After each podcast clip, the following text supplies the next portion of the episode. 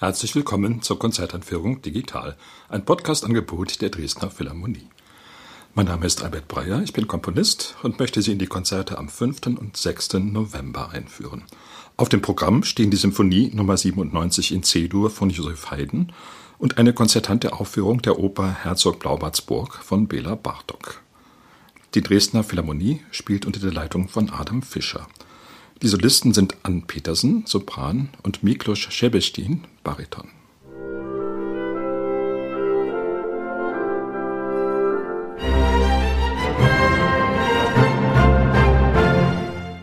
Wenn Komponisten eine Symphonie in C-Dur schreiben, dann haben sie eine gewisse Vorgabe alleine schon durch die Tonart. C-Dur, die einfachste aller Tonarten ohne Vorzeichen, gilt allgemein als eher nüchtern, eher rational, manchmal auch eben ein bisschen simpel. Aber natürlich ein genialer Komponist wie Joseph Haydn, der bleibt dabei nicht stehen, sondern da ist es so, dass C-Dur sozusagen geradezu die Gegenstücke dieser Eigenschaften hervorzutreiben scheint. Es bleibt dann nicht bei Simplizität, es wird dann ganz schön kompliziert und sobald man eben diese schöne weiße C-Dur-Welt hat, dann kann der Komponist nicht umhin, da allerhand dagegen zu setzen, allerhand in andere Richtungen sich zu entwickeln und eine Welt zu schaffen, die eben davon doch ganz schön weit weg ist von dieser Vorgabe.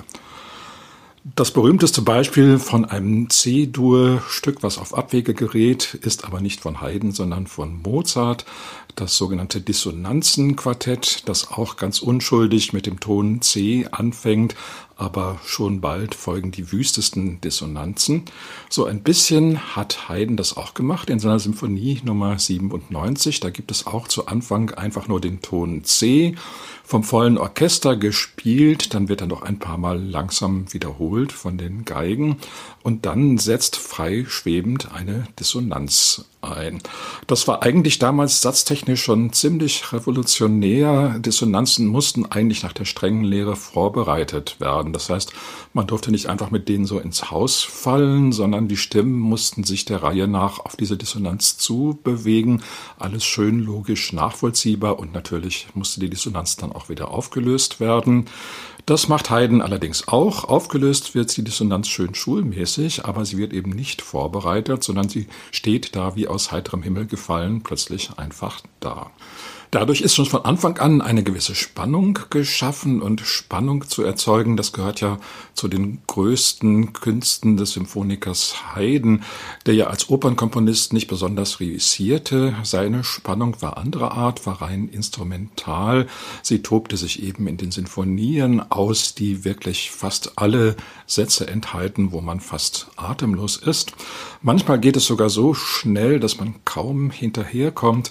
So dieses Bild vom gemütlichen Heiden, was das 19. Jahrhundert geschaffen hat, das ist wohl ungefähr das Falscheste, was man sich überhaupt vorstellen kann. Haydn war keineswegs gemütlich, sondern ein richtiger Revolutionär. Allerdings muss man auch sagen, ein Revolutionär, der doch immer in gewissen Bahnen blieb. Und das hängt damit zusammen, dass er doch einen sehr starken Formsinn hatte. Also im Zweifel ging ihm dann doch die Form über die Revolution. Das ist auch in dieser Sinfonie so. Da hat er allerdings so ein paar Auswege gefunden, wie man der Form dann doch ein Schnippchen schlagen kann. Es ist natürlich so, dass die Sinfonie die üblichen vier Sätze hat. Die sind eigentlich auch ganz schulmäßig zunächst mal angelegt.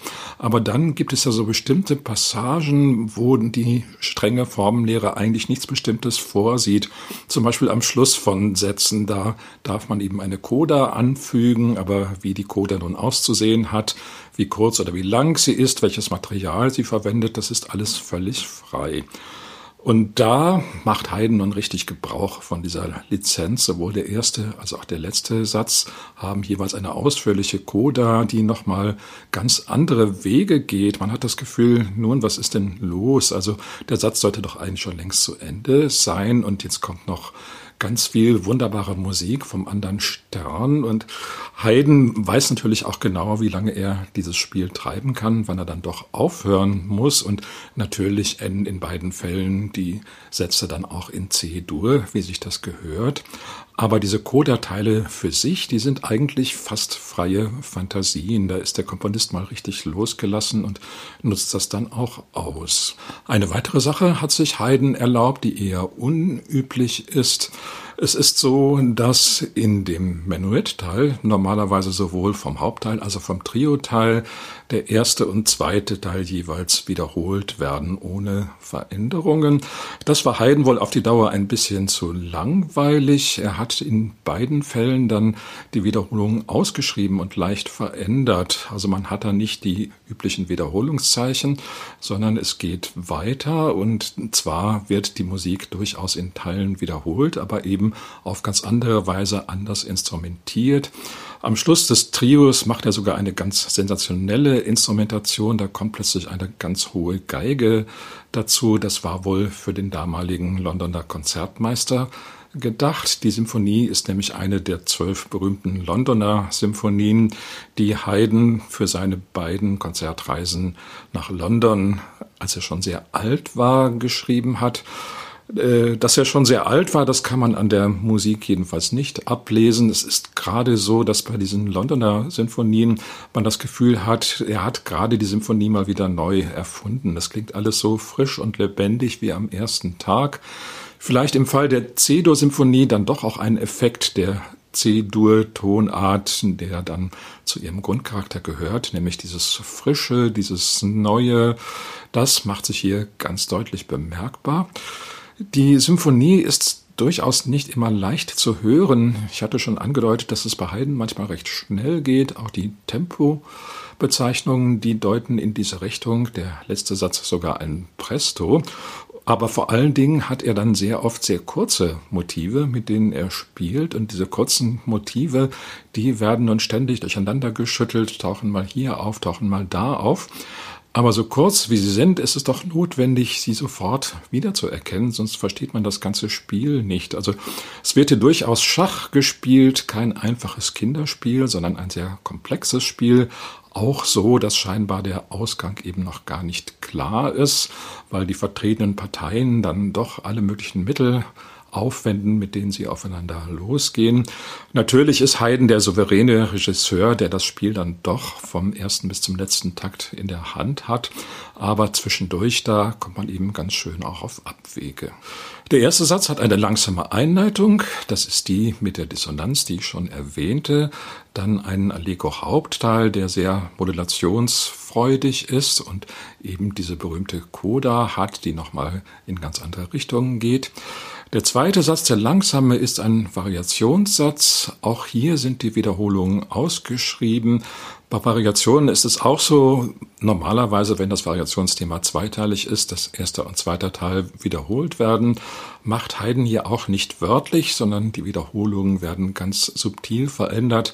Manchmal einfach nur dadurch, dass ein paar Holzbläser dazukommen, wo vorher noch Streicher waren und die Musik sonst gleich bleibt. Manchmal aber auch, dass plötzlich ganz neue Figurationen auftreten. Das Menuett ist ein Allegretto, also man sollte es nicht zu gemütlich nehmen. Das ist auch so eine Erfindung des 19. Jahrhunderts, dass man dachte, Menuette sind halt immer langsam. Nun, man hatte den Walzer, der normalerweise etwas schneller war, aber die barocken und die frühklassischen Menuette, die waren eben keineswegs so sehr langsam und gemütlich, wie man sich das später dachte. Naja, man dachte eben zurück an das 18. Jahrhundert als die gute alte Zeit, aber wie das so ist mit guten alten Zeiten, für die Leute, die damals lebten, war sie das natürlich noch nicht. Da war sie eine Zeit wie jede andere auch, mit Mühen und Sorgen und natürlich auch schönen Dingen, aber jedenfalls nichts, was sich allzu gemütlich anfühlte. Der letzte Satz eben dann ganz rasant, ein Presto mit diesen typischen heidenschen Kurzmotiven, die sich die Instrumente so wie Bälle einander zuwerfen und mit dieser besonders geistreichen Coda, wo man schon manchmal denkt, es ist aber eigentlich Schluss, aber nein, dann war es doch wieder ein Trugschluss, weil Haydn noch eine Idee hatte, die er unbedingt unterbringen musste, auf die er keinesfalls verzichten musste. Und da diese Ideen eigentlich immer besser werden bis zum Schluss, da können wir ihm da auch gar nicht böse sein. Das zweite Stück auf dem Programm führt in eine ganz andere Welt. Herzog Blaubarts Burg, Bela Bartoks einzige Oper 1911 geschrieben, dann lange Jahre nicht aufgeführt. Es ist ja das Schicksal von vielen modernen Kompositionen gewesen, dass man sie zunächst mal für unspielbar hielt, für unaufführbar. Allerdings kommt bei Herzog Blaubartsburg dazu, dass es auch eine relativ unpraktische Oper ist. Sie dauert nur eine knappe Stunde. Das heißt, wenn man einen Opernabend daraus machen will, dann muss man sie ergänzen mit einer anderen Kurzoper. Da hat es auch schon erfolgreiche Versuche gegeben, etwa mit Schönbergs Erwartung das Stück zu kombinieren. Diese Oper, die zeigt in der konzertanten Aufführung vielleicht noch mehr als im Orchester ihre unglaubliche Logik, Folgerichtigkeit, Strenge und auch ihren Erfindungsreichtum in der Orchestrierung. Sie hat eigentlich nur zwei große Sängerpartien, eben den Herzog Blaubart und Judith, seine Gegenspielerin. Herzog Blaubart ist eine Geschichte, die ins Leben trat als Kunstmärchen im französischen Barock, aber dann unglaublich viele Nachahmer gefunden hat. Die Geschichte ist immer wieder erzählt worden. Der Kern ist eigentlich, dass der Herzog Blaubart ein Frauenmörder ist und alle seine Frauen eben tötet nach einer gewissen Zeit, aber das nicht dazu führt, dass die Frauen sich von ihm fernhalten, sondern es gibt dann immer die eine Frau, die ihn erlösen will und je nachdem es manchmal schafft, manchmal nicht schafft, jedenfalls eine eher düstere, tragische Geschichte. Die Brüder Grimm haben den Blaubart zunächst in die erste Auflage ihrer Kinder- und Hausmärchen aufgenommen, dann wurde er aber wieder gestrichen. Zwar gibt es in den Brüder Grimm Märchen auch sonst alle möglichen Grausamkeiten, aber der Herzog Blaubart war den Grimms wohl doch ein bisschen zu viel. Die Geschichte hat dann so um den Ersten Weltkrieg herum richtig Karriere gemacht. Es wurden Theaterstücke geschrieben, berühmt die Fassung von Maurice Maeterlinck. Es wurden Opern geschrieben, nicht nur von Bartok, sondern auch von Paul Dukas. Interessant ist, dass die Gegenspielerin im Original keinen Namen hat und von den Komponisten und ihren Textdichtern dann jeweils andere Namen zugewiesen bekommt. Bei Paul Dukas heißt sie Ariane, bei Bartok eben Judith, aber es gibt auch noch andere Namen, die vorkommen. Auch die Geschichte wird immer leicht abgeändert. Mal geht sie dann doch gut aus, mal eben geht sie finster aus. Bartok hat sich dann eigentlich doch Mühe gegeben, die ganze Geschichte auf das Gegenspiel zu konzentrieren, eben von Blaubart und nur einer Frau, eben dieser Judith die dem Blaubart völlig verfallen ist. Sie verlässt ihren Bruder, ihre Familie, sogar ihren Verlobten um Blaubarts willen und zieht auf seine Burg, obwohl sie von Blaubart gewarnt wird.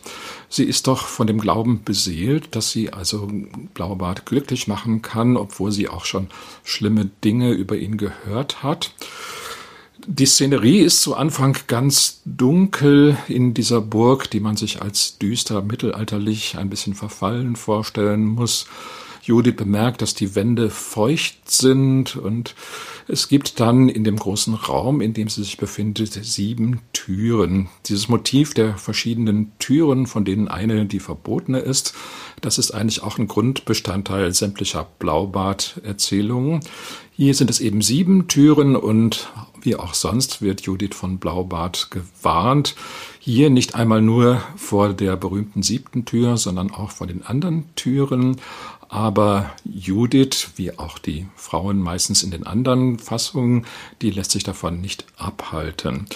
Sie öffnet die erste Tür und das ist schon gleich ziemlich schrecklich. Da ist nämlich Blaubarts Folterkammer dahinter. Allerdings, sobald eine Tür geöffnet wird, wird es etwas heller in diesem großen dunklen Saal.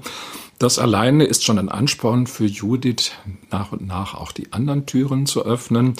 Die zweite Tür ist die Waffenkammer, auch nicht gerade schön, vor allen Dingen, weil die Waffen mit Blut benetzt sind.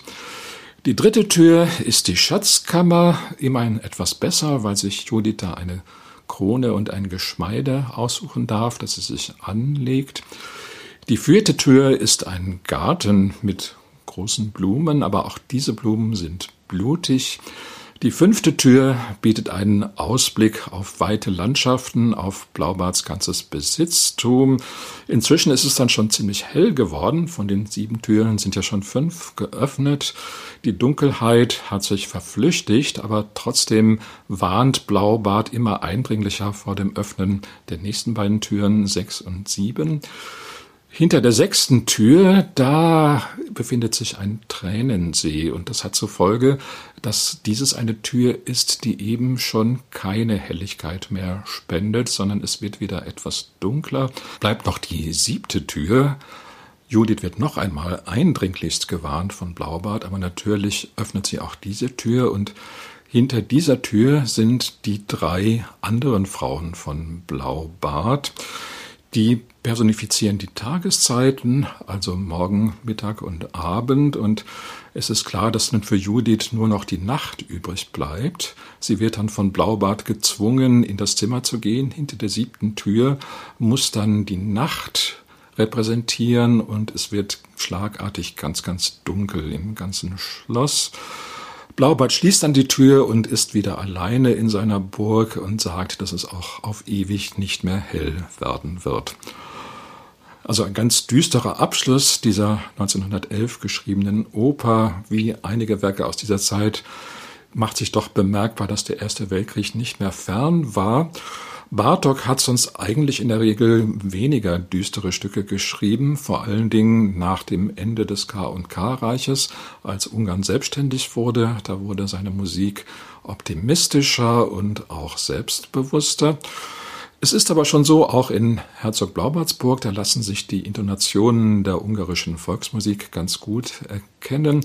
Die ungarische Sprache hat ja die Eigenheit, dass sämtliche Wörter grundsätzlich auf der ersten Silbe betont werden, was so einen ganz eigenartigen, spezifischen Sprachrhythmus ergibt.